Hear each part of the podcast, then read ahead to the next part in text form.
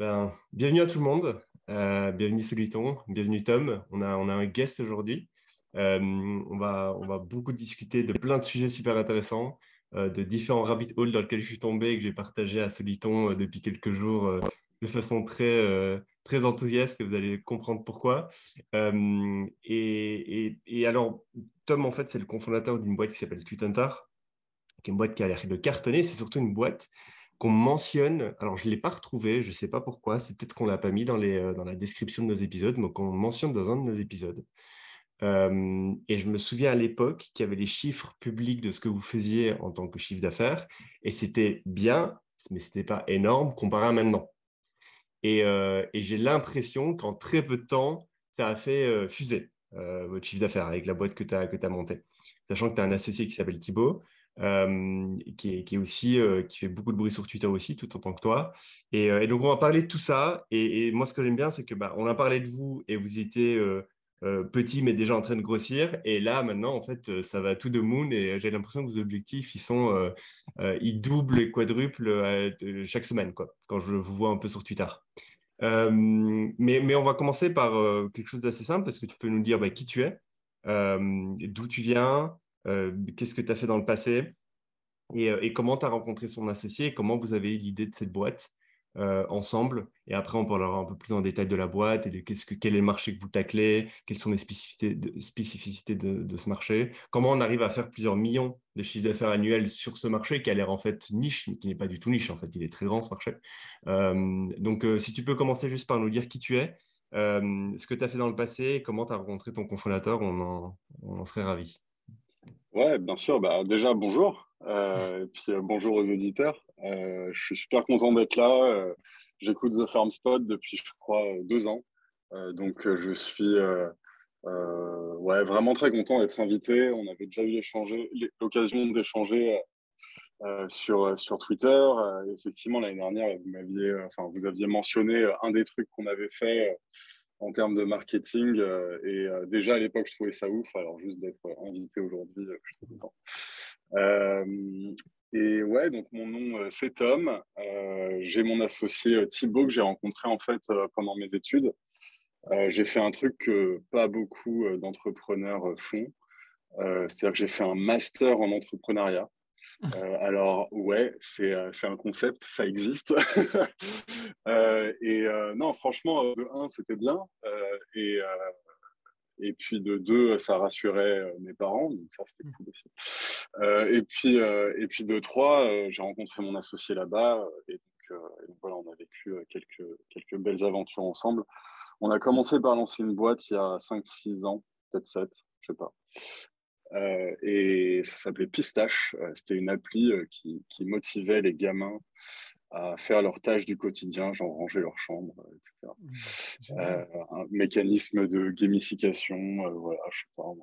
Je sais même pas comment on est tombé là-dedans. On avait, on voulait faire de la gamification et puis et puis ça a terminé là-dessus. ça n'a pas marché de ouf. on a quand même levé un un petit seed et tout, mais, euh, mais bon, euh, assez rapidement, finalement, euh, au bout de deux ans, on a, on a arrêté. moi, je suis retourné au, salariat. J'avais bossé un peu dans les, dans les ads, Facebook Ads, Google Ads, etc. avant.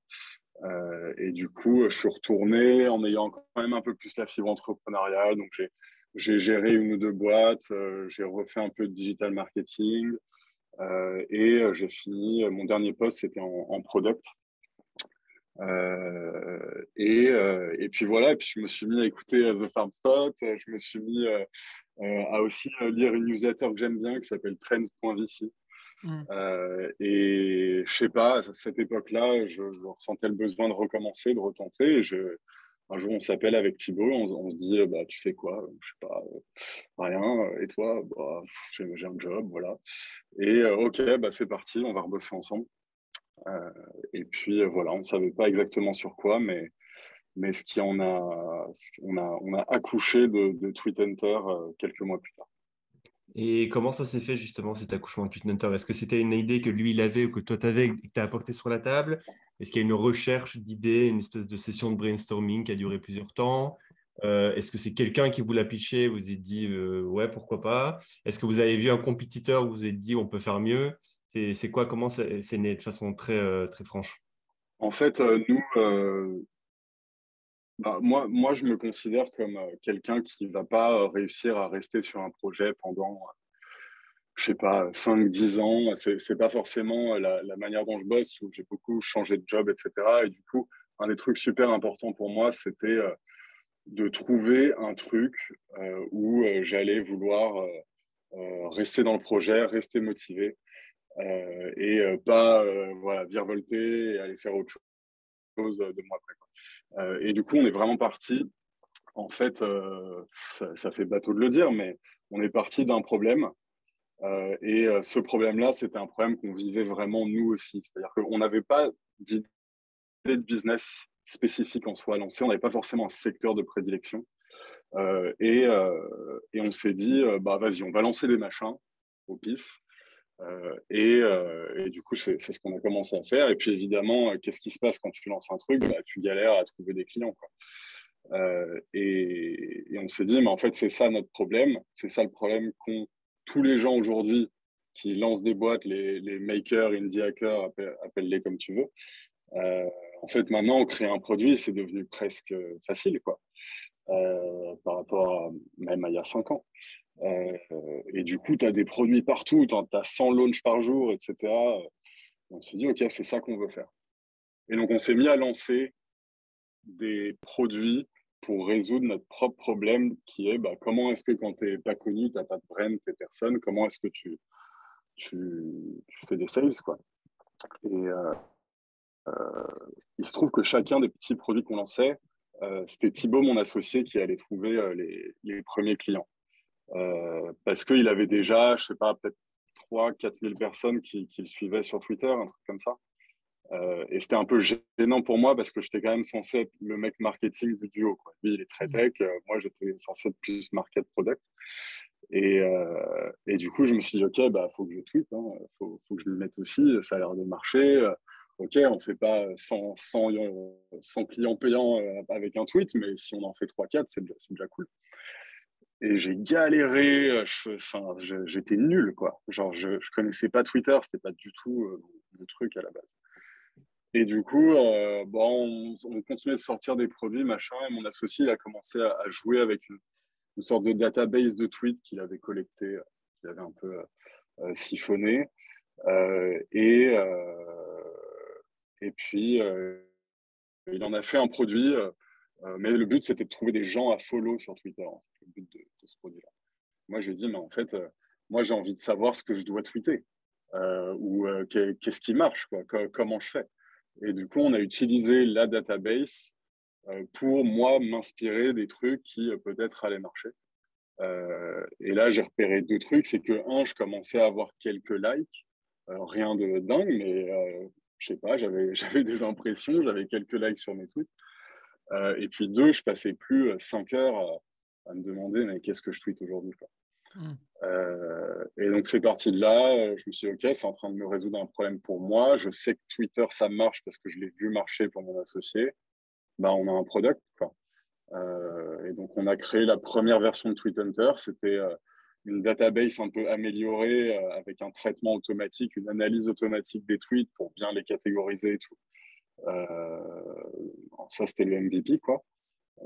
Et ça a pris assez vite. on a on a poussé un peu, hein, ça n'a pas pris euh, tout seul en, faisant rien. Mais euh, ouais, au bout d'un mois, on avait 1000 de MRR, peut-être un mois et demi. Euh, et ça, pour nous, c'était assez de traction pour se dire, OK, on, tient quelque chose. Génial. Ah, on t'entend pas, Jedi. Ouais. À ce moment-là, du coup, le, prix de, l'abonnement et ce qui était inclus dans ce prix-là, c'était une base de données de tweets pour t'inspirer c'est ça, ouais. Il faut t'imaginer la V1 de Google, euh, sauf que nous, euh, c'était des tweets à la place. Et c'est à quel moment que vous avez mis en place euh, GPT-3, je suppose, OpenAI? Je ne sais pas si vous utilisez autre chose ou... On ne l'utilise pas, en fait. alors, ça, en l'occurrence, c'est un truc que je ne peux pas mentionner. mais, mais on a voulu utiliser GPT-3. En fait, c'est complet terme. ils ne veulent pas qu'on utilise ça pour générer de, du contenu, ni même pour analyser du content, en fait. et du coup, du coup, alors effectivement, pendant genre, je sais pas, une semaine, c'était notre moteur principal. Puis on, l'a balancé, on a trouvé d'autres solutions depuis, mais c'est venu très très vite parce qu'en fait, on, on utilisait l'IA pour, pas pour générer du contenu. Maintenant, ça, c'est un truc qu'on fait. Euh, mais euh, à l'époque, on l'utilisait vraiment pour faire de l'analyse de texte euh, et pour hmm. pouvoir enfin, avoir ce côté intelligent dans la catégorisation et comprendre ce que la personne elle cherche vraiment comme genre de tweet. Et très très vite aussi, on a fait un truc où en fait tu te loguais, on analysait quels étaient tes sujets et on te suggérait des tweets en fonction de notre analyse. Donc, donc ouais, ces technos-là, c'était important assez rapidement. Et, qui est prêt? C'est quoi le profil type de la personne qui est prête à payer un abonnement pour être inspirée sur Twitter? Bah, moi, ça, enfin, en plus, c'est vraiment un truc, euh, c'est assez euh, classique aussi, mais euh, commence par cibler les gens qui sont comme toi, tu vois. et du coup, les, profils types, bah, c'était des indie makers qui, qui lançaient des tools, qui n'avaient pas de user, qui avaient passé six mois à build leur, leur SaaS ou leur tool ou leur machin euh, dans une cave. Ils le sortaient super contents et puis ils n'arrivaient pas à faire des sales. Euh, donc la, la, première cible, euh, c'était celle-là. Attends, mais il y a un gap quand même entre, entre je sors un produit euh, et j'ai pas de vente, et je sors un produit, j'ai pas de vente, et je sais que Twitter, ça peut marcher, et je sais que si je m'y mets sérieusement, ça peut marcher, et je sais qu'il y a un playbook pour s'y mettre sérieusement, alors je fais appel à Twitter. À Twitter. Tu vois, il y a quand même un, learning et un savoir du builder qu'en fait, Twitter, ça peut marcher. Euh, et, ta solution, elle n'est prise que si en amont, la personne, elle sait que Twitter, ça peut marcher. Et c'est pas ouais, bien sûr. Pour l'audience, par exemple, je pense que la majorité des gens ne savent pas qu'il y a des gens qui, un de leurs canaux principaux de vente pour leur formation, pour leur whatever, c'est la production de contenu massif sur Twitter. Euh, C'est pas si obvious que ça, en fait. Et, euh, donc, euh, les builders, vos premiers clients, c'était des gens qui le savaient vous les avez éduqués en montrant des use cases, en, le montrant vous-même, en les accompagnant? Comment vous avez fait? Euh, En fait, euh, les, premiers clients, on, a, nous, on a éduqué personne en quelque sorte. Ça, c'est venu un petit peu plus tard. Et encore, je suis même pas sûr qu'aujourd'hui, on soit, on soit vraiment en train d'éduquer un marché. Euh, je pense qu'on répond à des gens qui ont pris conscience de ça. évidemment, on va faire de la com autour du fait que c'est important. Et peut-être que grâce à ça, on augmente à, in fine notre audience, euh, notre cible client potentiel euh, un petit peu. Mais, mais non, nous, on n'est pas là pour éduquer un marché. nous, on est là pour, pour répondre à un truc qui, qui, qui est déjà intériorisé.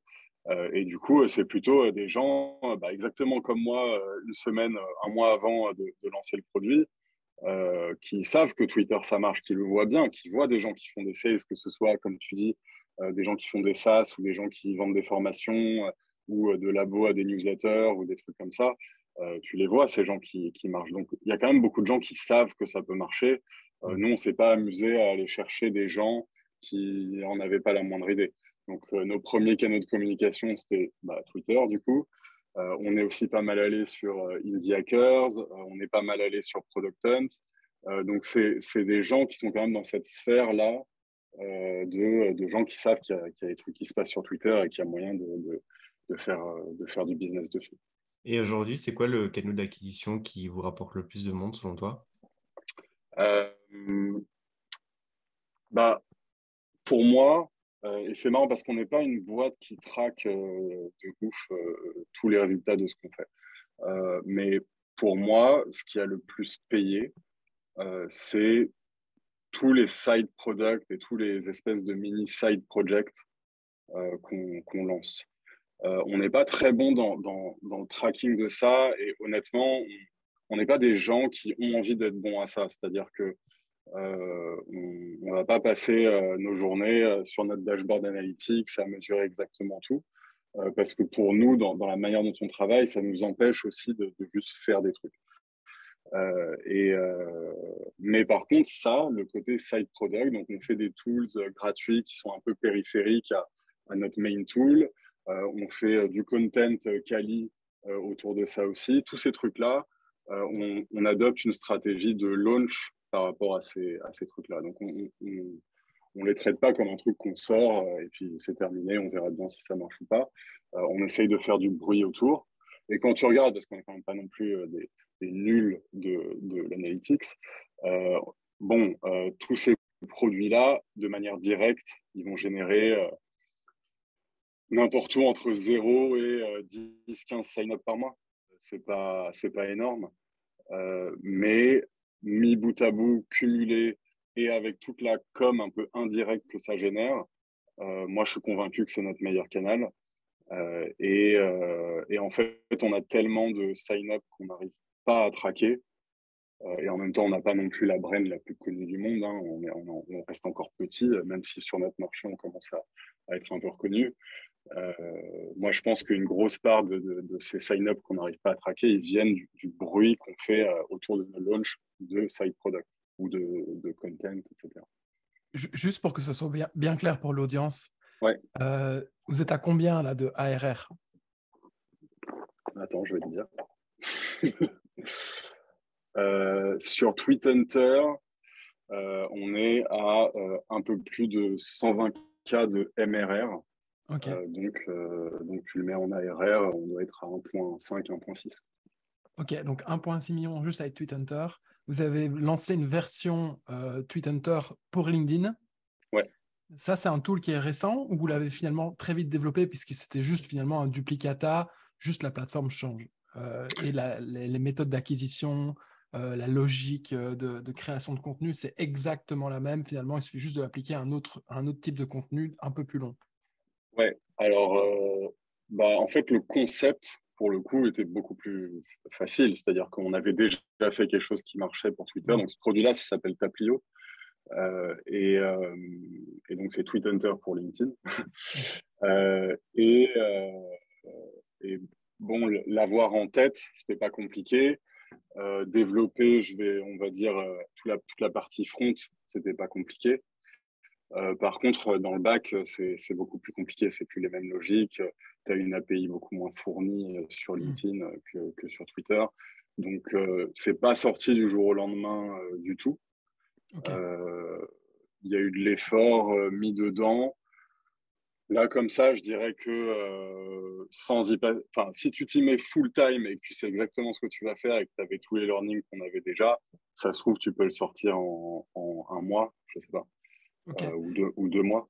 juste une question là, vous êtes, vous êtes deux ou vous êtes plus? Est-ce que vous euh, des on est... des freelances? Ouais, alors on est, on est deux euh, et on a des freelances. Ok, et des freelances sur des tâches techniques ou sur des tâches marketing, création de contenu justement ou un peu de design? Tout. Ok, d'accord. un peu de tout. On a, on a, on a deux devs en free. on a une personne au support euh, et on a euh, deux, trois personnes euh, au content. Vous avez recruté ces personnes comment? Vous avez fait appel à une agence C'est des personnes européennes ou, ou pays de l'Est ou Asie On a des personnes de partout. on a des personnes, on, a, on a deux Indiens, on a un Espagnol, on a un Américain. ça, ouais, un peu partout. Ok, et ces gens-là, tu les trouves tout seul ou tu te fais aider par une agence? Bah, Souvent, tu te fais démarcher, honnêtement. Euh, en tout cas, pour la partie, euh, on va dire, marketing et support, des gens qui m'écrivent pour, euh, pour bosser pour nous, j'en ai régulièrement. Hmm. mais pour un, un, des gars en content, par exemple, c'est nous qui l'avons démarché, mais parce qu'on le connaissait, on avait, hmm. on avait déjà échangé auparavant. il s'appelle Alex Lull. c'est un gars qui, sur Twitter, parle de comment on crée du contenu. Euh, et du coup, on, l'a approché directement. Ah, ça me dit un truc. Euh, c'est pas avec newsletter. Ouais, euh, The Ah, mais elle est super. Elle est super, elle est super bien faite. Et du coup, lui, c'est exactement de quoi il parle. Et honnêtement, quand tu. Enfin, nous, on essaie quand même de créer du content qui apporte de la valeur réelle, qui n'est pas juste pour ranker en SEO, point barre, tu vois, mm. ou dire qu'on fait du content. et du coup, on aime bien quand même bosser avec des gens qui, qui connaissent le sujet et pas juste quelqu'un que tu vas briefer euh, justement, si on, si on parle d'Alex euh, et de, de, ce qu'il fait, donc Alex a l'air d'être quelqu'un qui euh, crée du contenu pour t'apprendre à écrire de contenu et pour t'apprendre qu'en fait, tu peux gagner ta vie en écrivant du contenu. que ce soit en vendant le contenu que tu écris ou que ce soit pour écrire du contenu pour driver du trafic vers un produit, un service ou n'importe quoi. Et, et, en fait, je, suis tombé sur une armée de personnes, des centaines de personnes en fait, qui sont sur ces niches-là. C'est j'écris du contenu sur Twitter pour t'apprendre qu'en fait, écrire du contenu, ça marche. Regarde mes tweets qui sont devenus viraux, donc les tiens peuvent aussi devenir viraux. Et du fait que je t'apprends ça, euh, derrière, tu vas pouvoir euh, générer du CA sur n'importe quel business. Et, euh, et, ils ont tous, toutes ces personnes-là, il y a une chose qui gravite, c'est en fait, ça fait partie de ton personal branding que tu vas devoir exploiter et faire grossir un maximum sur, sur Twitter. Et, et, donc, il y a une raison principale de pourquoi tu devrais bosser sur ton personal branding, c'est que si tu as un business derrière, ça peut générer des leads. Mais est-ce que toi, tu vois d'autres raisons de pourquoi j'ai sur son personal branding sur Twitter, c'est intéressant. Et euh, comparé à d'autres plateformes, LinkedIn et autres, euh, quel est l'avantage de Twitter? Est-ce que toi, tu vois des avantages obvious sur Twitter? Euh, bah Déjà, pour répondre à ta première question, donc en gros, ta question, c'est c'est pour qui le personal branding en fait? Et, et moi, ce que je trouve super intéressant, c'est que je, je, suis parti un peu de, de, ce, dont tu, ce que tu racontais, euh, qui est, ouais, bah, c'est pour les entrepreneurs ou à la rigueur euh, les freelances, tu vois, qui, vont, qui veulent aller euh, chercher des clients, etc. de plus en plus, je trouve de la valeur, je vois de la valeur à développer une personal brand quand tu es employé, par exemple. Et, et, pas que le sales de la boîte, tu vois. mais je pense aussi que quand tu es juste employé, quel que soit un peu ton métier, euh, plus ou moins. Évidemment, il y a des exceptions, je pense, mais encore que j'en ai pas forcément trouvé. Mais euh, quand tu vas parler de ton métier et que tu vas te créer une brand autour de ton expertise sur ce métier, un, tu es plus employable. Donc, si euh, demain ça se passe pas bien, bah, tu auras plus, auras plus de chances de retrouver un boulot si, si, si tu as une brand. et deux, en attendant, ton employeur en bénéficie beaucoup. Pas que parce que tu rapportes des, des sales, mais je sais pas, si tu es, si es, tech euh, tu dev, euh, tu es, bon là-dedans, tu partages la manière de travailler dans ta boîte euh, et tes préceptes de dev. Mm. des boîtes qui cherchent des devs, bah, c'est toutes les boîtes. Et du coup, tu, tu as, quand même je sais pas, tu vas toucher des gens similaires qui vont se dire Ah, lui, il bosse chez telle startup, scale-up ou PME ou ce que tu veux, ça a l'air intéressant. ok, je vais apply. Donc, ce que je veux dire, c'est que la personal brand, un peu contrairement à ce que tu disais euh, au, tout début, euh, c'est pas que pour faire des, des sales et des leads, ou alors c'est pour faire des leads, mais de différents types qui sont pas forcément pour aller chercher du client. De employer des gens, enfin trouver des, employés, euh, tu as noué des partenariats, tu as, tout un tas de trucs en fait. Quand les, enfin, ouais, non, je, je, pense que c'est finalement pour beaucoup de gens. Quoi. Ce que tu es en train de nous expliquer, en fait, c'est quelque chose je pense qu'on le, connaît, on essaie de le pratiquer tous les deux, euh, c'est de créer du leverage. C'est-à-dire que quoi qu'il arrive, peu importe la situation dans laquelle vous êtes, si vous êtes un sales, un CEO, un CTO, un développeur ou même quelqu'un aux opérations, partagez, essayez de créer de la valeur et de la partager, de la valeur écrite sous forme de contenu et de la partager sur Twitter. Ça peut être une bonne façon de vous créer du leverage pour après-demain. Euh, et, euh, c'est ce à quoi tout le monde réfléchit un petit peu. Dans la communauté FarmSpot, il y a quelques semaines, Jedi a posé la question Allez, les gars, quels sont euh, vos objectifs pour le, pour le Q4 2022 euh, Et j'ai remarqué qu'il y a au moins 30% des gens pour qui un point clair et net dans leur objectif personnel de développement pour le Q4, c'était développer ma brand sur Twitter. Euh, et, moi, c'est quelque chose que j'avoue, euh, je prends. Ça fait, j'ai regardé tout à l'heure, ça fait presque 12 ans que je suis sur Twitter.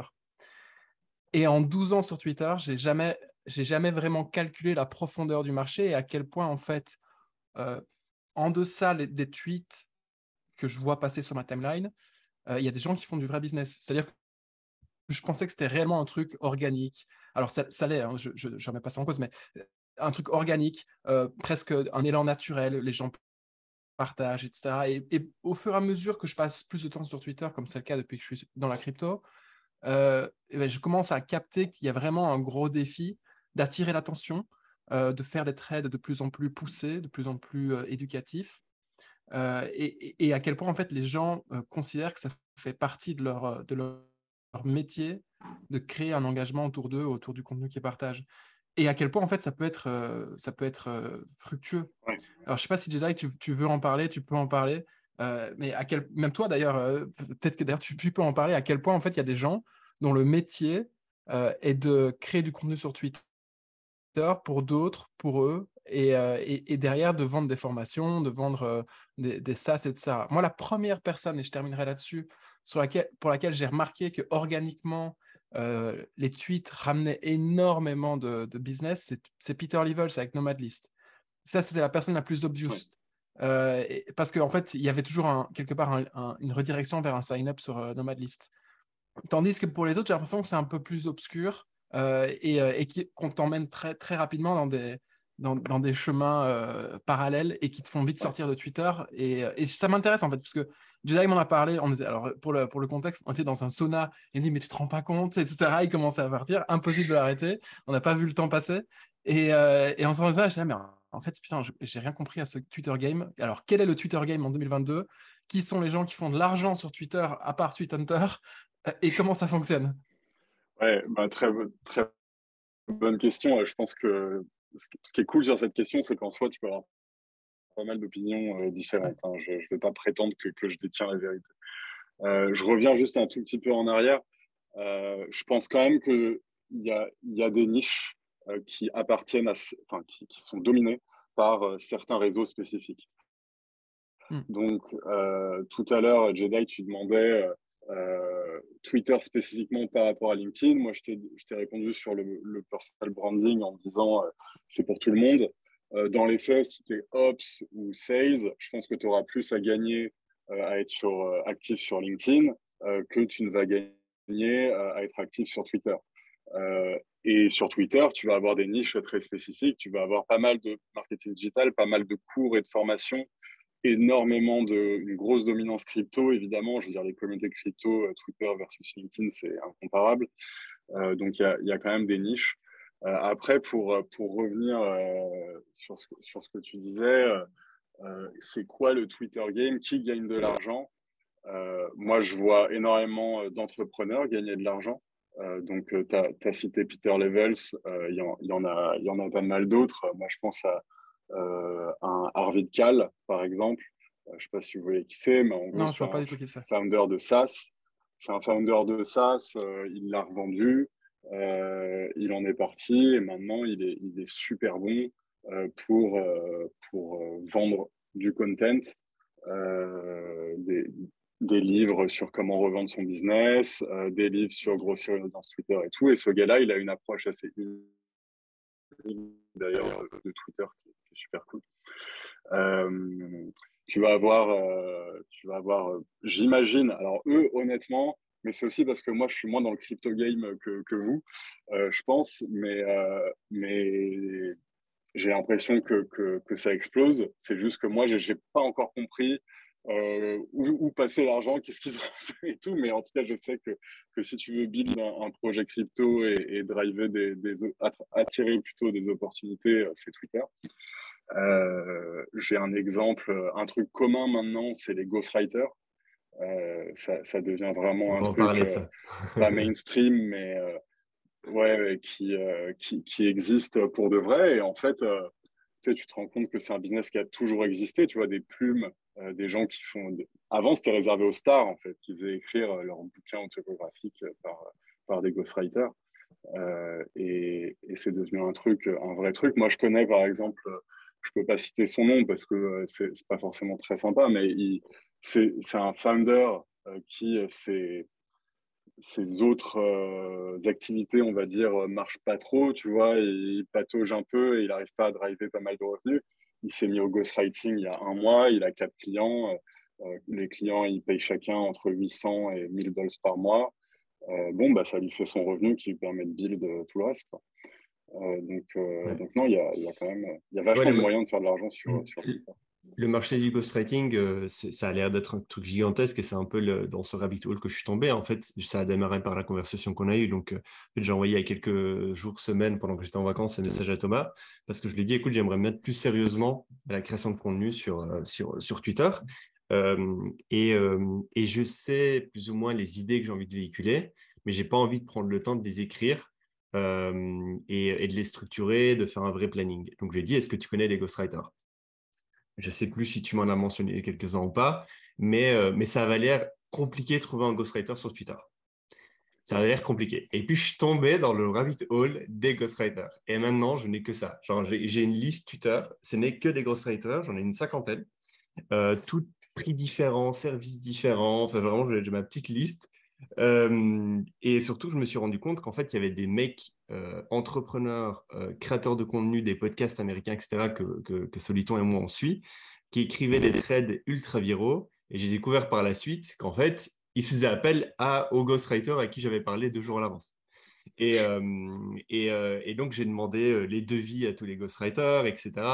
Et, et j'ai vraiment réussi à me faire une espèce de menu et maintenant, je sais que si je veux de la qualité moyenne, je vais chez lui. Si je veux de la qualité un peu plus haute, je vais chez lui. Et, si je veux un, mec spécialisé sur un certain sujet, je vais chez lui.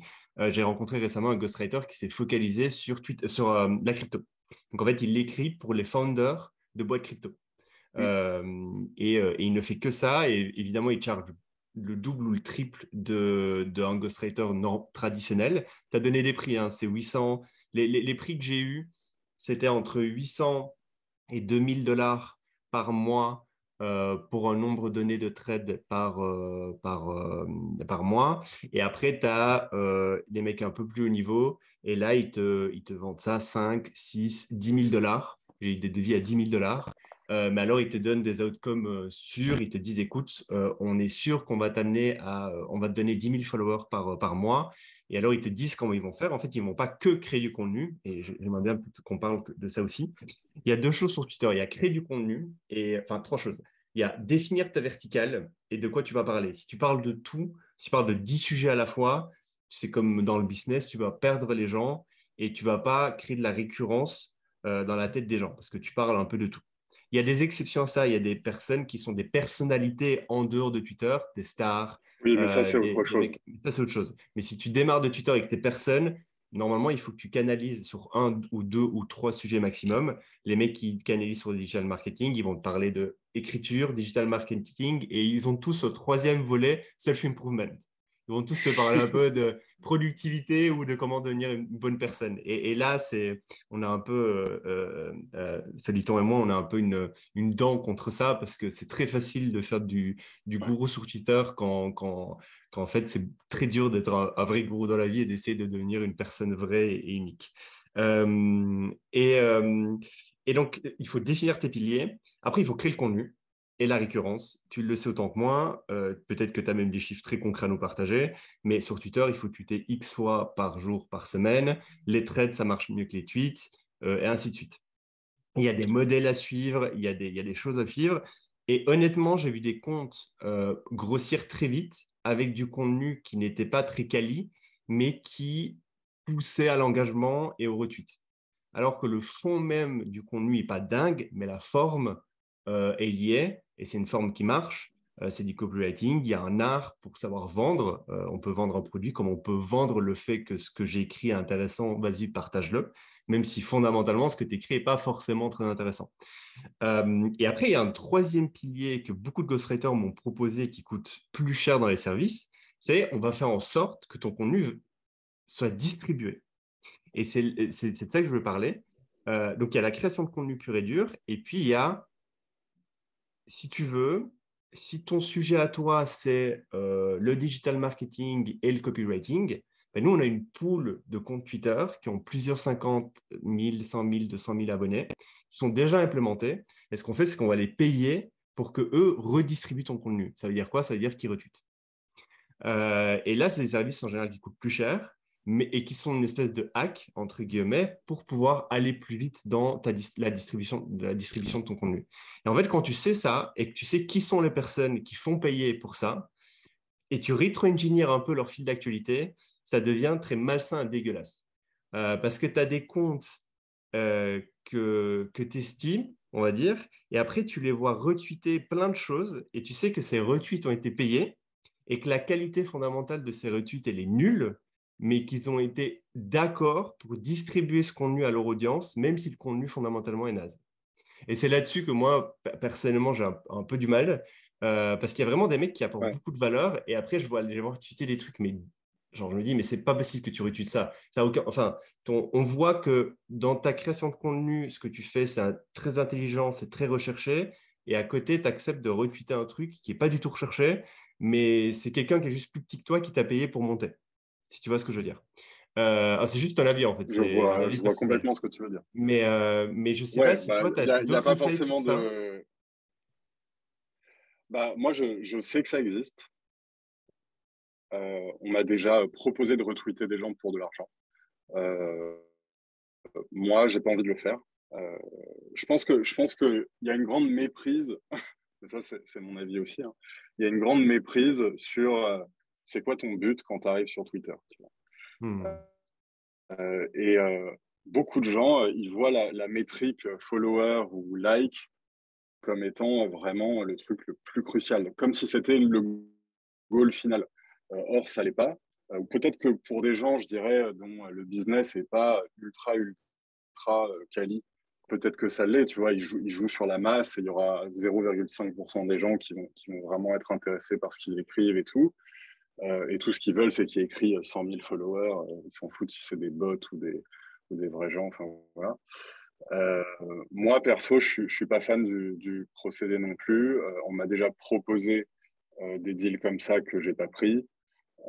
Et, et, voilà, ça ne me plaît pas des masses. Moi, j'essaye, tu vois, genre, moi, je vais essayer d'appliquer des principes de copywriting pour véhiculer une idée ou une nouvelle d'une manière plus impactante pour que ça fonctionne euh, et pour que ça reach. Mais à la fin, mon but, c'est pas d'être follow. Mon but, c'est d'être follow par des gens pertinents qui vont être intéressés par ce que je vais dire. Euh, enfin, donc c'est une approche court-termiste, long-termiste. Moi, au début, mmh. j'étais très follower parce que tu arrives, tu, tu, tu, démarres et tu es genre, euh, je sais pas, tout le monde a toujours parlé d'avoir de, de, des followers et tout. Euh, ouais, mais en fait, euh, moi, j'ai commencé à, moins croître euh, depuis sur Twitter depuis, je sais pas, je dirais deux, trois mois. mais c'est aussi parce que j'ai pas mal changé mon fusil d'épaule. Et maintenant, quand je publie des trucs, j'essaye de systématiquement avoir envie de publier ce que je publie. et avoir envie que les gens qui vont s'abonner parce que j'ai publié ça soient contents du reste de ce que je vais publier. Mmh. donc moi, ça, c'est mon approche elle est un peu plus moyen long-termiste que d'autres. Euh, et je ne suis pas forcément fan du process d'aller se build une audience euh, avec du contenu moyen. Euh, Après, il y, a une alternative à ça, et ça, c'est quelque chose que beaucoup de personnes donc, que tu connais, dont JK et d'autres véhicules aussi. c'est crée-toi, fais-toi des potes qui ont de l'audience et en fait créer une relation privée avec eux. Et si elle est sincère, en tout cas si elle a, oui, si elle on va dire si elle est sincère, la personne va, ouais, hmm. elle va, elle va avoir un œil sur toi et elle, elle va potentiellement te retweet sans que tu l'aies payé. Et, et, là, je l'ai vu pareil. Il y a des mecs qui vendent des formations. Euh, donc, je vais peut-être même en acheter une donc, euh, pour, pour t'apprendre à grossir sur Twitter. Typiquement, la formation de euh, de, c'est pas Brandon, je crois, un truc comme ça. Euh, c'est un mec, c'est un Asiate avec. Euh, je vais juste vérifier si c'est son blaze. non, c'est pas Brandon. Tu, tu le connais. si, c'est Brandon Zhang. Et l'autre, c'est Adit 7. Je sais pas si tu les connais, ces mecs-là. Ouais. ils ont une formation. Ouais, tu vois, ils ont une formation. Et, et, par exemple, j'ai vu qu'il y a beaucoup de personnes comme ça. Il y a aussi euh, Ship 30 Ship, là, euh, donc c'est un autre formation. 30 for 40, là. Voilà, voilà, exactement. Et, tous ces mecs-là, euh, donc ils vendent une formation, et en fait, ils ne vendent pas que le contenu et t'apprendre à écrire des tweets et t'apprendre à, le poster au bon moment, t'apprendre à utiliser Twitter, etc. Mais une fois que tu es dans leur cercle et ils savent que tu es client chez eux, ils vont accepter plus facilement de te retweeter et forcément, les mecs ont 50, 100 000, 200 000, 300 000 abonnés. Et en fait, c'est comme si tu payais un influenceur pour te retweeter. C'est juste que tu as payé la formation, tu as mis beaucoup d'énergie dedans. Eux voient, parce qu'ils ont un œil sur toi, vu que tu es de leur étudiant pendant la cohorte et ils voient que tu es en train de mettre de l'effort et donc ils veulent te donner un coup de pouce et ils vont plus facilement te retweeter. Euh, bah, Là-dessus, euh, pour le coup, mon, mon, avis, il est un petit peu euh, différent. je ne vois pas ça, je trouve pas que ce soit très différent d'aller payer 15K ton année en, études de, en école de commerce pour accéder au, et à la fin, tu vas accéder au réseau de l'école. Et quand tu vas sur LinkedIn et que tu mets j'ai fait HEC Polytechnique ou même des écoles de, de quatrième, de quatrième niveau, là, euh, bah, les gens, voilà, il y a un sentiment d'appartenance, il y a un sentiment de bah, tu es mon étudiant, tu payes, tu es mon client, en fait, bah, évidemment, je vais, je vais, je vais t'accompagner dans le fait d'aller trouver, euh, d'aller atteindre ton objectif. Euh, donc, pour moi, mon avis là-dessus, il est, il est assez différent. c'est pas, il n'y a, a, pas un lien contractuel qui fait que la personne en face, elle est obligée de faire ce, que, ce, que, ce pourquoi tu as payé elle est juste incitée, tu as un alignement des, intérêts mhm. euh, qui fait que, euh, bah, en fait, euh, ouais. Tu, Alors, moi, mon avis là-dessus, c'est que j'ai pas d'avis négatif, au contraire. Hein. moi, je disais, en fait, en fait, je trouve ça très bien, tu vois, et, et, je comprends pourquoi ils le font. effectivement, si je retune mon étudiant et que mon étudiant est motivé et du coup, il va se donner encore plus de mal, il va grossir encore plus vite, bah, c'est un testimonials pour la future cohorte. Euh, regardez, lui, il a grossi vite, tu vois. Donc, euh, moi, moi, au contraire, enfin, du coup, j'ai pas compris si ton avis était euh, positif ou négatif ou, neutre, mais moi, en tout cas, il est, positif. Assez neutre. là. Ok. Moi, moi c'est assez neutre. Je pense que ce qui est important, c'est que quand même, tu délivres un enseignement, hmm. quelques learnings que la personne derrière va pouvoir appliquer qui vont lui servir à quelque chose. Si c'est de l'achat de retweet déguisé, bah non, c'est de la merde. Hmm, mais si c'est euh, si c'est euh, vraiment euh, un truc un peu qualitatif, où tu as appris des trucs, et en plus, évidemment, il y a de l'entraide et un, côté communauté dedans, c'est pas différent de, grand chose de ce qui existe, et why not Tout à fait, tout à fait. Et, et, pour finir sur le marché des ghostwriters, bon, du coup, j'ai découvert que le marché des ghostwriters en, en, anglophone, il est gigantesque. et, et, par contre, j'ai découvert que le marché des ghostwriters en francophonie, enfin en francophone tout court, euh, il est beaucoup moins. Alors, le marché est plus petit, mais les gens qui proposent des services des ghostwriters est beaucoup, beaucoup, beaucoup plus petit. Et j'ai rencontré en fait des ghostwriters français focus sur Twitter qui arrivent à dégager euh, 5 chiffres de chiffre d'affaires par mois en très peu de temps, euh, juste parce qu'en fait, il n'y a pas de concurrence euh, et, que le besoin reste le même. Même si Twitter est plus petite, mais en, francophonie. Mais, mais du coup, il y a une vraie opportunité à aller chercher là-dessus. Et j'ai l'impression, je ne sais pas si si, toi, tu vois qu'il y a autant d'offres sur le marché anglophone que francophone, mais j'ai l'impression que sur le francophone, elle est beaucoup plus faible et il y a un vrai truc à aller chercher. Et euh, si des gens dans l'audience sont bons en écriture et s'ils sont bons sur Twitter, parce que savoir écrire, c'est différent que savoir écrire sur Twitter, euh, et qui veulent utiliser Twitter pour les aider, je ne sais pas si vous avez une version francophone, je pense que oui. Euh, en français en tout cas. Ah merde. Euh, mais, euh, mais en tout cas, en tout cas, il y a un vrai truc à aller chercher là-dessus. Et les, j'ai rencontré deux personnes, dont une qui en moins de six mois, sans rien connaître au ghostwriting et sans rien connaître au copywriting, a réussi à avoir un recurring de cinq chiffres. J'étais là en mode, mais, mais, super. L'opportunité, ouais, c'est une belle niche, ça, effectivement. je pense qu'il y a les mêmes niches euh, pour ceux qui nous écoutent, s'il y a des bilingues espagnols, s'il y a des, bilingues arabes, euh, voilà, genre véritablement, euh, le ghostwriting anglophone, il y a énormément d'offres, il y a aussi énormément de demandes, mais en gros, le marché anglophone, c'est le bordel. parce que n'importe qui peut claim qu'il écrit pour des top CEO, des high-level execs ou je ne sais quoi. et annoncer son prix. De toute façon, c'est un business qui est tellement sous le radar euh, que c'est très difficilement vérifiable euh, et euh, tu as des bonnes chances en tant que client de, toi te faire un peu pigeonner en choisissant quelqu'un. Mmh. Et tu as des grandes chances en tant que bon ghostwriter d'avoir du mal à te vendre. N'importe.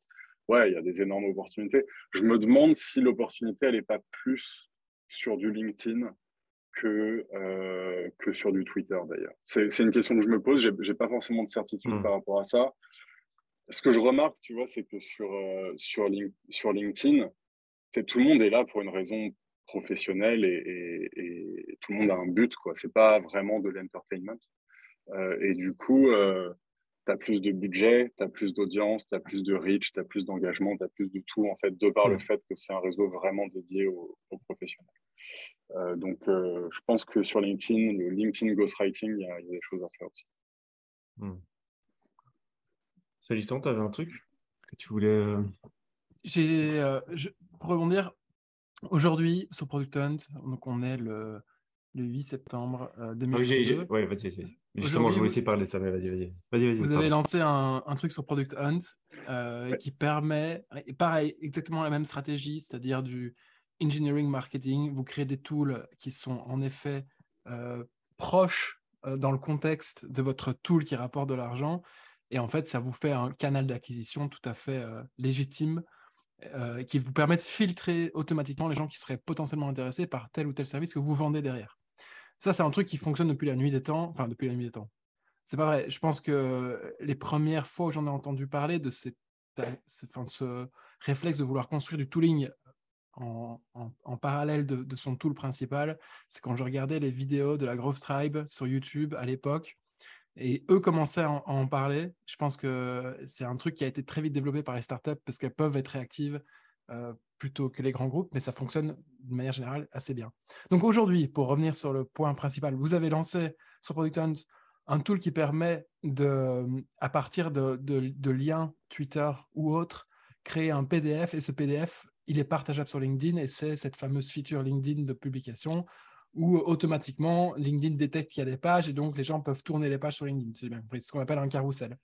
C'est ça. Euh, alors, comment est-ce que j'ai découvert ça? Parce que j'ai vu que sur Twitter, Thibaut, ton, associé, disait c'est chiant, on build en public et qu'il y a des gens qui nous volent nos idées un peu à l'avance. Est-ce que tu as eu le temps, depuis, depuis, que vous avez commencé à bosser ensemble, d'abord, à quel point vous êtes public et pas public? Est-ce que vous avez des dashboards qui sont open? Parce que j'ai tapé slash open sur le site web et j'ai rien trouvé, donc peut-être que c'est juste moi qui n'ai pas mis la bonne URL. Et, euh, et ensuite, euh, quel est ton retour là à chaud ou plus ou moins euh, réfléchi sur est-ce que ça vaut la peine de build en public ou pas.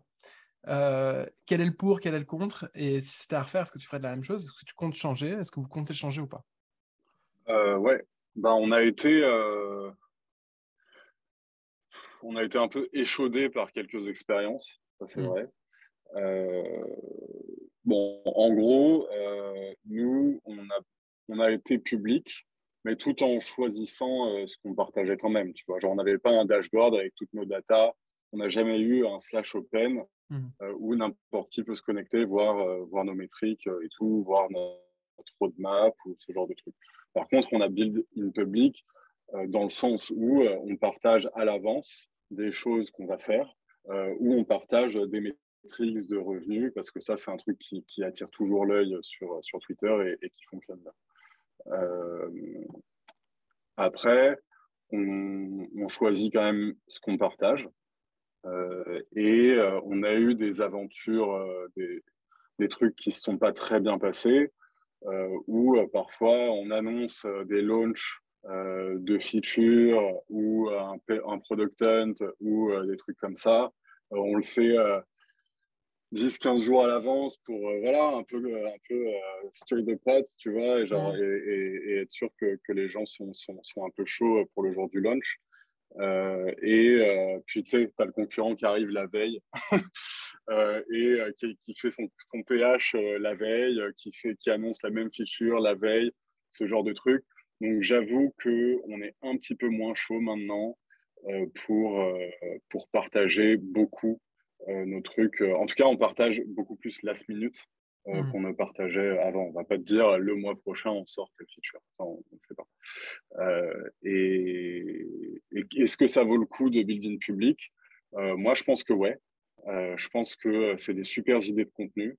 Mais personnellement, je ne pense pas que je ferai des boîtes euh, avec une transparence totale sur ce qui va se passer dans les prochains mois et chaque métrique clé de, la boîte.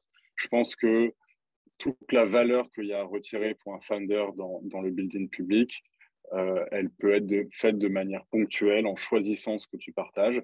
On va, ça, je vous l'accorde, du coup, ce n'est pas de la pas de la transparence, c'est du building public. Euh, c'est tu partages des choses que des très grosses boîtes ou des boîtes moyennes vont pas partager. mais tu choisis quand même un peu ce, que, ce que tu fais. Et notamment parce que tu n'as pas envie de. Ouais, t'as pas envie de te faire couper l'herbe sous le pied. En fait, ça nous est arrivé 4-5 fois. Hein. Au bout de 4-5 fois, tu commences à être un peu saoulé. Quoi. Donc, donc ouais. Ok. Jedi, tu avais une question à poser par rapport. Quand je dis la date, tu as dit j'ai quelque chose à dire euh, par rapport à ça. Oui, non, non, c'est par rapport euh, à l'acquisition d'un tool. Donc, il y a une histoire que je ne sais pas si c'est toi ou Thibaut, ouais. société qui l'avait partagé, mais vous avez fait l'acquisition d'un outil. Ça s'est fait très, très vite. Donc, vous avez vu quelqu'un qui a lancé un outil. Vous vous êtes dit ah, le trafic qui va générer pourrait nous être utile. On lui fait une offre de rachat et vous avez intégré cet outil. Et après, il y a eu un résultat plus ou moins euh, satisfaisant ou pas du tout. J'aimerais bien que tu reviennes sur cette histoire euh, comment vous avez spoté l'outil? Euh, Quel est le déclic dans votre tête qui s'est passé? Comment vous avez fait de l'offre de rachat? Et est-ce que au final c'est ROI positif ou, pas du tout? Oui, avec plaisir. alors l'outil c'était un générateur de post LinkedIn qui utilise de l'IA pour générer des posts LinkedIn, ce qu'ils appellent cringe en anglais. donc vraiment le côté un peu, c'est le post LinkedIn qui tape bien dur sur, euh, sur les, grosses ficelles du post LinkedIn. On en, a déjà beaucoup vu des posts comme ça. Euh, et euh, du coup, c'était c'était super drôle. Quoi. et nous, on se considère comme une boîte qui prend Twitter et LinkedIn au sérieux, mais on, on se marre aussi pas mal dans, ce qu'on fait. et on aime bien. On avait fait il y a quelques mois un quiz de tweets de Elon Musk. Enfin, on ne fait pas que des trucs sérieux tout le temps. Euh, et, on a spoté ce truc-là. Euh, on a trouvé ça assez marrant. Euh, et mon associé a, contacté le founder, je crois, sur LinkedIn. et parce que c'était un truc qu'on avait déjà fait auparavant, c'était d'acheter des, trucs qui se lançaient parce qu'on trouvait ça marrant. Alors, parfois ça marche, parfois ça c'est pas ouf. Et, et du coup, on l'a fait, on a négocié le prix. Euh, on, a, beaucoup négocié parce qu'au début, on était à deux extrêmes euh, et on s'est vraiment retrouvé euh, bien, bien au milieu. et, du coup, ROI positif ou pas, là, à l'instant présent, non, pas ROI positif. Je pense que dans trois à six mois, ça sera ROI grave positif. déjà parce qu'on a vraiment généré pas mal de volume sur Taplio, donc tout LinkedIn. ça a fait pas mal de sign-up. Euh, genre plusieurs centaines de sign-up. Euh, donc ça, c'est du MRR euh, qu'on a déjà commencé à, intégrer. et, et en plus, ce que pour le coup, on n'avait pas du tout prévu, c'était qu'il y allait avoir la masse de backlink d'assez gros médias pour, pour ce tool. On ne pensait pas, nous on avait juste vu un truc marrant. Quoi. Euh, et euh, il y a, je crois, il y a BuzzFeed, Gizmodo, Financial Times, The Guardian, enfin tous ces gros gros sites qui ont linké vers, euh, vers ce tool. Donc, ouais, non, ça va faire du bien au SEO aussi, quoi. Génial. Trop bien. Moi, j'ai des questions un peu plus, un peu plus perso. J'ai vu que tous les deux, vous, bah, du coup, vous êtes tous, toute l'équipe est en remote, j'imagine vous pouvez voyager un peu à travers le monde. Toi, à titre perso, et peut-être euh, peut-être d'ailleurs si c'est plus intéressant, si tu penses que c'est plus intéressant d'en parler, en euh, à titre de fondateur de cette boîte-là, comment toi tu t'imagines vivre les deux, trois prochaines années? Euh, Est-ce que tu comptes rester en France? Est-ce que tu vas bouger ailleurs? J'ai vu passer des histoires de Bali. c'est quoi ces histoires? Et, si, tu peux en, si tu peux en parler, moi ça m'intéresse de savoir un peu comment tu te positionnes par rapport à ça. Euh, et ce que tu comptes faire en fait dans les prochaines années. Parce que du coup, là, vous êtes en train de build un business et même si vous développez des tools périphériques pour, euh, et que vous continuez à améliorer le, tool, le tool principal, euh, j'imagine que vous, avez, vous allez avoir de plus en plus de temps, de plus en plus de, finances disponibles. comment tu vas utiliser tout ça? Euh, qu'est-ce qui t'intéresse d'autre? Euh, Est-ce que tu as euh, d'autres, d'autres passions Enfin, est-ce que tu as des passions que tu comptes suivre dans les prochaines années? Tout ça, ça m'intéresse juste pour avoir en gros une perspective un peu plus globale sur, OK, il y a quelques temps, tu étais toujours employé, tu avais fait une expérience entrepreneuriale avant, et maintenant, tu as build un tool, et finalement, ce tool, il a atteint déjà 1,5 million ARR, ce qui est énorme à deux, deux personnes plus 3, 4, 5 freelance. Qu'est-ce qu'on fait dans ces cas-là? Comment est-ce qu'on envisage l'avenir? Est-ce que tu es serein sur l'avenir de ton tool ou est-ce que tu penses que Twitter va sortir des, grosso modo des features comparables? Voilà, un peu tout ça. Genre avoir une perspective un peu plus globale sur then what? Qu'est-ce qu'on fait maintenant? Bah déjà, moi, j'ai un truc un peu particulier, c'est que j'ai eu une écreux une semaine avant le confinement, le premier, là, de mars 2000, je sais plus quoi. Euh, j'ai déménagé à la campagne euh, avec ma copine. Euh, et là, on s'est barré et on est retourné vivre en ville. Je vis à Bordeaux maintenant. et, et déjà, rien que ça, je viens d'opérer un changement de vie assez significatif. Euh, et euh, autant on, était proprio euh, de notre maison avant, autant là, on a pu acheter à Bordeaux un truc cool grâce au fait que je suis justement, pour répondre à ta question, assez serein par rapport à, l'avenir. en tout cas, je suis serein par rapport à l'avenir du, du, business hmm.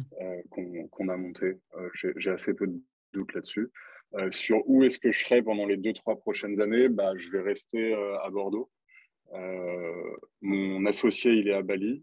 Euh, lui, euh, il a une femme, une fille, et actuellement, ils sont dans une situation où ils peuvent se permettre de, voyager plus facilement que moi. Moi, ma, ma, copine, elle est à Bordeaux, elle a un business ancré localement de traiteur, tu vois, donc tu ne peux pas faire ça de, en remote à Bali, quoi.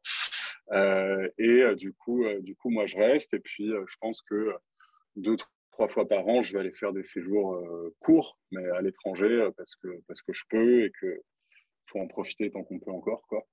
Euh, et, et, voilà. Et puis après, mes autres passions, ouais, je, je, pense que il me, faut, encore un petit peu de sous, mais j'aimerais bien, j'aimerais bien aller faire des trucs dans, dans, le vin, investir dans le vin à un moment. Ça, c'est un domaine qui, qui, m'intéresse.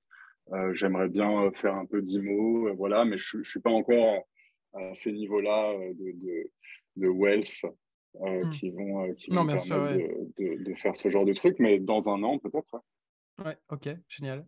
Tu, tu, regardes un peu la crypto, tu t'intéresses un peu à la crypto, tu as un wallet, tu fais des trucs là-dedans? J'ai un wallet. j'ai acheté, comme tous les gros troufions, j'ai acheté au moment où. J'ai quand même eu, genre, j'ai eu trois mois de beau temps, quoi. Et puis après, ça s'est fait la gueule pendant un moment. Et j'ai dérisqué, c'est-à-dire que j'ai sorti ma mise d'origine. Euh, et là, il me reste un peu du, petit profit maintenant euh, hmm. que, j'avais mis. Euh, voilà, honnêtement, je m'y intéresse, mais j'arrive pas à vraiment comprendre. et du coup, je trouve que moi, sur ce sujet-là, ce dont je manque, c'est le regard d'un investisseur qui a mis vraiment beaucoup d'argent dans plein de projets crypto et que cette personne-là, elle m'explique, mais vraiment pourquoi c'est aussi, euh, aussi dingue, quoi. Euh, euh, et, et, pourquoi ça va vraiment tout changer. Genre, là-dessus, je suis vraiment un peu un, follower. Hmm. je, je, regarde les, les, trends et tout, je m'y intéresse, mais c'est pas du tout mon, mon expertise, j'y comprends pas grand-chose. Et, et, ouais, demain, j'aurais 10 000 balles à investir, je les mettrais pas en crypto parce que je saurais pas quoi, je saurais pas où les mettre. Oui, bien sûr. Ce que je te conseille de faire, alors, du coup, c'est de trouver cet investisseur et lui poser la question à deux moments dans sa vie, en bull market et en bear market. et tu vas voir, à mon avis, que pour la plupart, les réponses vont varier. Euh, il y a moyen.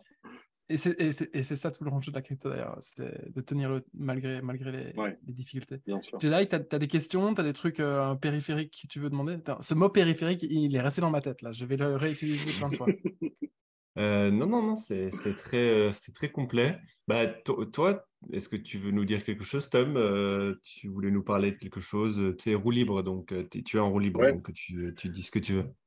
Eh bah, carrément. Bah, déjà, je veux vous remercier parce que moi, je passais un bon moment. je pense que je ne vais pas écouter cet épisode parce que je déteste m'entendre.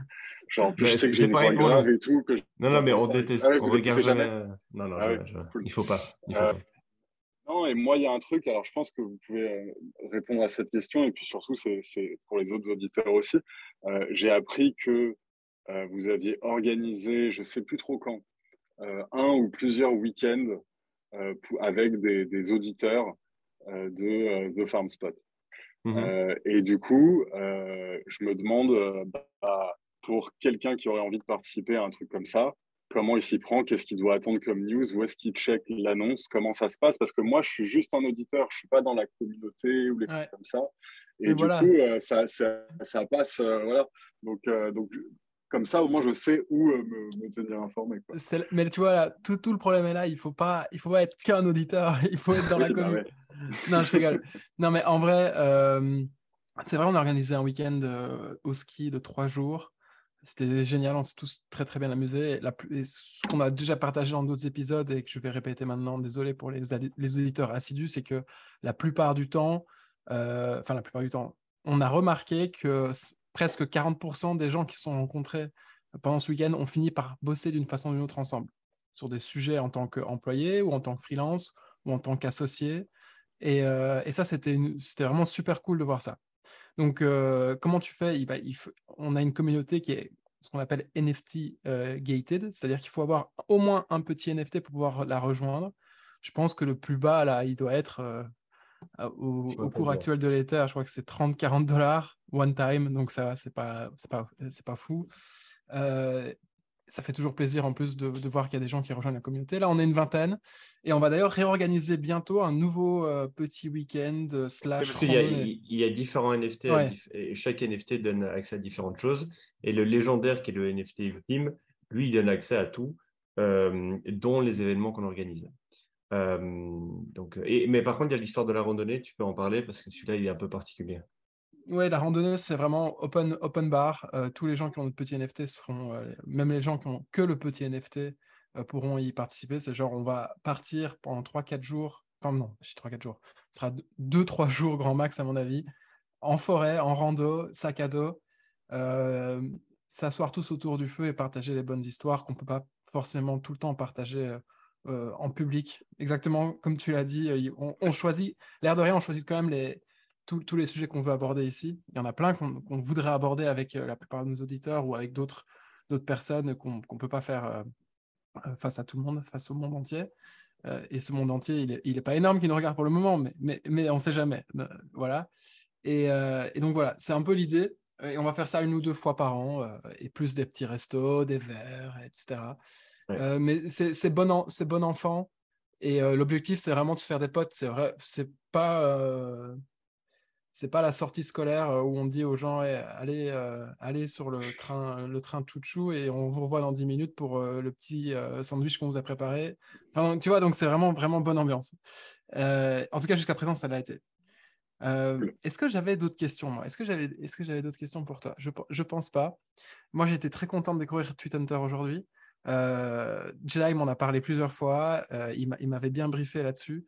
Euh, mais c'est son domaine, euh, tout ce qui est euh, distrib Twitter. Donc, moi, je le vois tweeter à longueur de journée en ce moment et je me dis, il y a un truc. Déjà, il fait en général pas grand chose sans arrière-pensée, c'est qu'il y a un truc. Et là, je viens de comprendre un peu plus ce qui, ce qui, ce qui se trame. Après, j'ai du mal, hein, attention, j'ai beaucoup du mal avec Twitter parce que moi, le, le, le mal que j'ai, c'est de définir mon pilier de contenu en fait. C'est que, en fait, ma, si je réfléchis à Twitter comme un outil de lead generation, euh, en fait, je vais me dire, OK, quelle est l'activité de ma vie euh, qui, me rapporte le plus en termes d'assets ou d'actifs ou d'argent? Et je me dis, OK, je vais créer du contenu pour générer des leads pour cette activité-là. Et en fait, sans réfléchir actuellement, donc je, gère le Crypto Fellowship. Donc, en fait, mon, mon public cible, c'est les entrepreneurs qui veulent créer des boîtes dans le Web3. Donc, si je devais être stratégique et malin, je devrais juste créer du contenu sur du Web3, euh, du contenu plutôt euh, débutant, entre guillemets, où des nouveaux développeurs qui veulent s'intéresser au Web3 euh, vont trouver mon contenu inspirant, vont me découvrir et vont du coup aller sur le site, s'inscrire pour participer à un batch. Et, ça, c'est la façon la plus héroïque positive à court moyen terme pour moi. c'est la stratégie la plus héroïque positive à court terme pour moi. J'ai un dilemme, c'est que je n'aime pas parler que dans, ce sujet, et ce podcast en est l'exemple, c'est que j'ai plein de sujets sur lesquels je veux parler, et je pense que j'ai plein de sujets sur lesquels je peux écrire des choses intéressantes.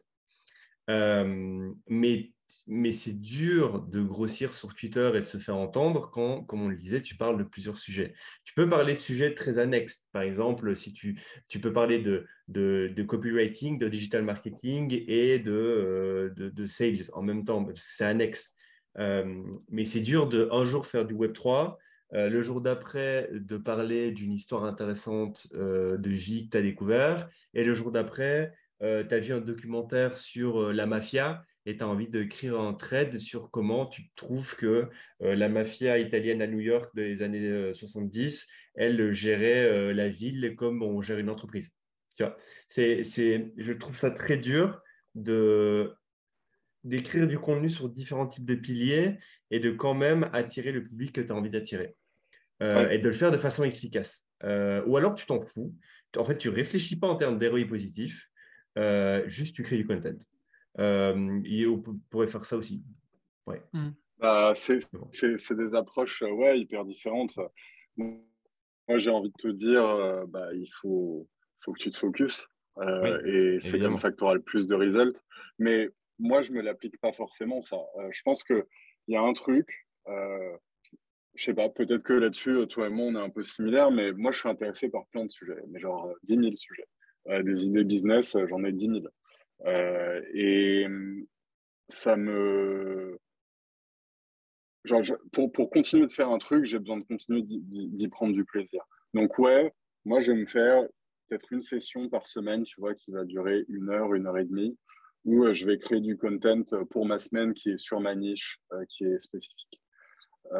et après, je ne vais pas m'empêcher quand j'ai un truc qui me passe par la tête, quand j'ai une idée, un truc que j'ai envie de partager qui n'est pas forcément directement en lien avec vraiment mon business, je vais y aller. quoi. Et du coup, je, je, continue d'avoir du, plaisir sur Twitter, même si effectivement, moi, j'ai pas envie de parler de comment grossir sur Twitter toute la journée ou mm. comment grossir son business toute la journée. Ce pas les seuls sujets qui m'intéressent.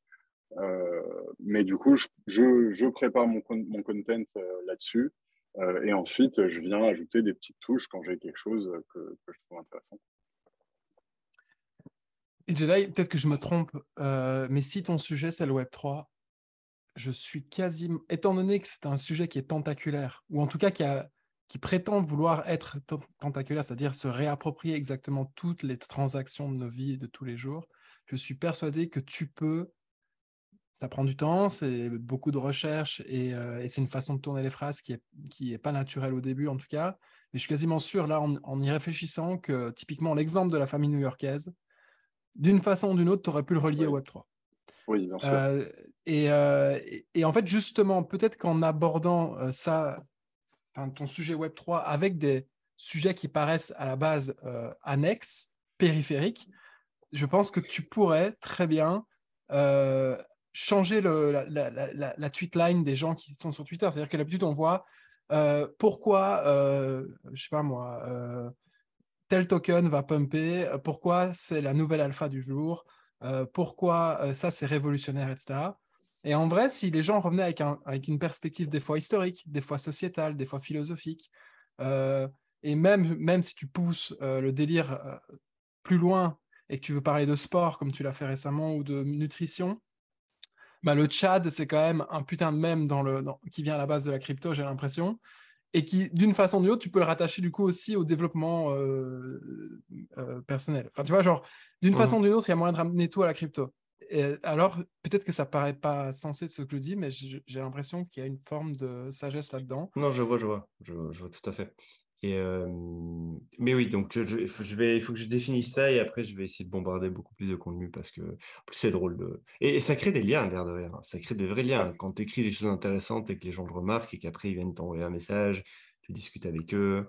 Euh, ça crée des vrais liens. Hein. J'ai découvert des, super personnes euh, en Twitter DM. Euh. mais moi, moi avant, j'étais quelqu'un, genre limite, ça me faisait rigoler que les gens ils puissent avoir des amis en ligne, tu vois. Hmm. genre, ok, what the fuck. genre, c'est quoi ce, ce gros geekos, quoi. et en fait, en fait bah, ça a commencé à m'arriver, quoi.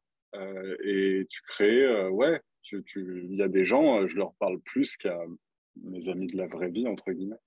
Euh, euh, et, genre, ça me fait chier quand je leur ai pas parlé depuis longtemps.